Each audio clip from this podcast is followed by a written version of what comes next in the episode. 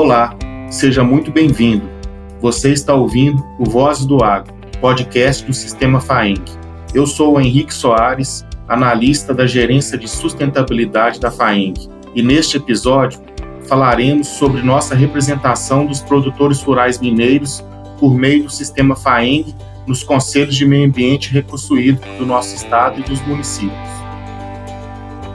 Vozes do Agro na oportunidade, convidamos o advogado estudioso das questões ambientais, Carlos Alberto. A função do conselheiro é fundamental para a manutenção da qualidade ambiental e sua atuação é de suma importância na aprovação de projetos, normas e estudos ambientais. Além de deliberações de licenças, os conselhos de meio ambiente têm papel fundamental na destinação e aprovação dos recursos de meio ambiente originários do fundo. Carlos Alberto, seja bem-vindo.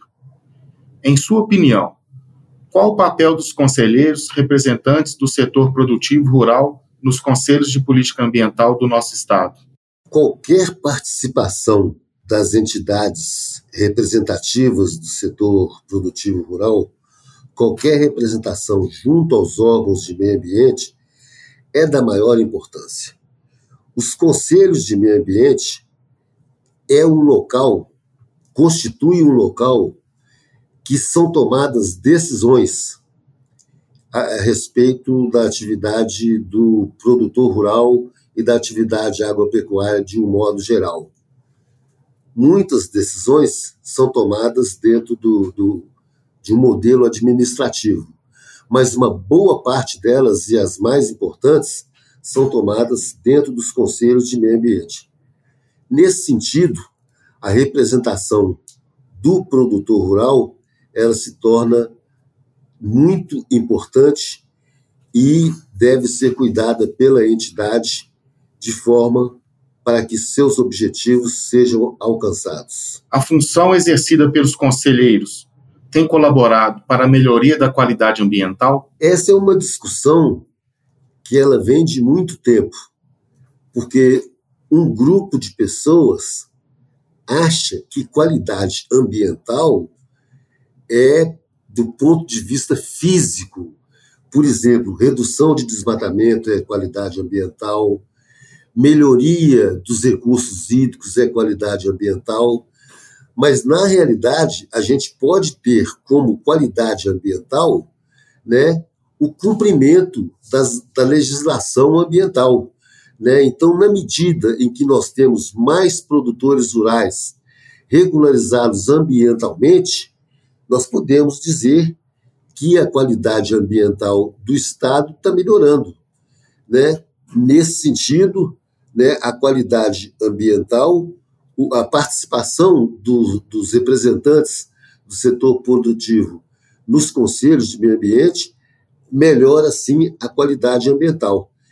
E também tem uma questão, né? na medida em que essa questão relativamente à preservação ambiental, na medida que ela vem sendo discutida, vem sendo trabalhada, vem sendo informada, naturalmente o proprietário rural, o produtor rural, ele se dispõe mais a dar a sua colaboração, que ele já vem dando de há muito tempo, para a melhoria da qualidade ambiental. Nesse sentido, ele pode sim é, é, evitar a, a, a, a supressão de vegetação em determinadas situações. Nesse sentido, ele pode colaborar para que os recursos hídricos também melhorem. Então, a gente pode afirmar, concluindo, que a participação dos representantes da FAENG e do setor produtivo rural nos conselhos de meio ambiente melhora, sim, a qualidade ambiental do Estado. Agradeço as suas respostas, Carlos. É, gostaria de fazer uma pergunta. Pela sua experiência nas participações dos conselhos, existem incentivos econômicos para que os produtores efetivem realmente a preservação ambiental? É possível av avançar nas regulamentações a respeito desta temática dos incentivos econômicos?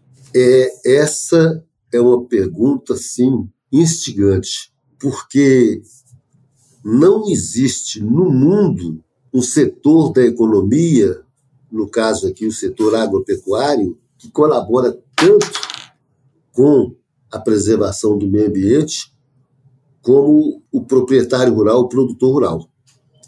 Você vê que pela legislação ele já destina uma área da sua propriedade para a reserva legal, que de um modo geral é 20% da área total da propriedade. Nós não vamos discutir agora se todo mundo tem 20%, mas é para ter 20% quando todas as questões relativamente ao Código Florestal foram sendo resolvidas, como o cadastro ambiental rural, os programas de regularização ambiental e etc, etc. Além dos 20% da propriedade rural a título de reserva legal, o produtor rural também ele destina as chamadas áreas de preservação permanente, que são aquelas áreas mais sensíveis ao meio ambiente, né? São as beiras dos rios, são as, as encostas, as montanhas, morros e etc, etc. E tem também as áreas de uso restrito, né, que são áreas acima de 45 graus, que também são destinadas à preservação do meio ambiente. No momento em que eu destino 20% da minha propriedade rural e destino também as áreas de preservação permanente e as áreas de uso restrito, eu estou reduzindo a minha capacidade de produção, né? No mundo inteiro não tem um, um, um modelo de preservação ambiental tão dependente da generosidade do produtor rural. E é entendimento de grande parte das autoridades que, que, que estudam o assunto que essa dedicação de áreas da sua propriedade para a preservação ambiental, é consenso que ela deveria ser, é, é, de alguma forma, recompensada economicamente. A legislação ela fala nisso em vários momentos, mas é um assunto que nós evoluímos muito pouco. Nós temos uma lei de pagamento por serviços ambientais que é tão difícil e tão complexa de você julgar ela para a, a, a realização prática, né? E o assunto carece ainda de mais discussão e carece ainda de ações efetivas do poder público para que efetivamente o produtor rural, o proprietário rural, seja recompensado por, dedicar boa parte da sua propriedade para a preservação do meio ambiente. Então, é um assunto que nós temos ainda que nós temos ainda que, que, que evoluir e desde o momento de formatada o, o, a legislação ambiental, através principalmente do Código Florestal Brasileiro, caminhou-se muito pouco nesse sentido. Carlos, excelente a resposta. Nós já estamos encaminhando aqui para o final do podcast. Então, a gente percebe a importância da participação dos produtores rurais nos conselhos. Aqui é o reforço que a gerência de sustentabilidade está acompanhando e monitorando todas as reuniões das unidades regionais colegiadas aqui do Conselho de Meio Ambiente do Estado de Minas Gerais, a fim de possibilitar que os pleitos do setor rural sejam atendidos nesse segmento da sociedade civil. O Estado de Minas Gerais é pioneiro na formulação do Conselho Estadual de Política Ambiental, sendo uma importante instância de discussões de políticas ambientais. Daí a nossa representatividade e atuação nos conselhos.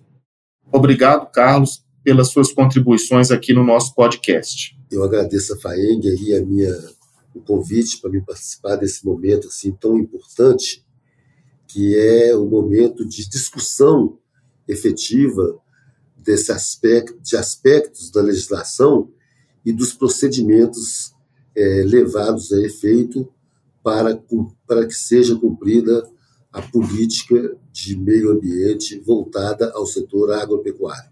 Muito obrigado e sucesso aí para a FAEG, para você e para todos no cumprimento dessa responsabilidade. Estamos chegando ao final do nosso episódio. Agradeço a companhia e aproveito para convidar a todos a participar do programa. Envie suas dúvidas ou sugestões para o nosso e-mail. Escreva para vozesdoagro@senarminas.org.br. Não deixe de seguir nosso perfil no Spotify ou sua plataforma preferida. Você também pode compartilhar com seus amigos e colegas. Por aqui publicamos conteúdos novos toda semana. Um abraço e até a próxima.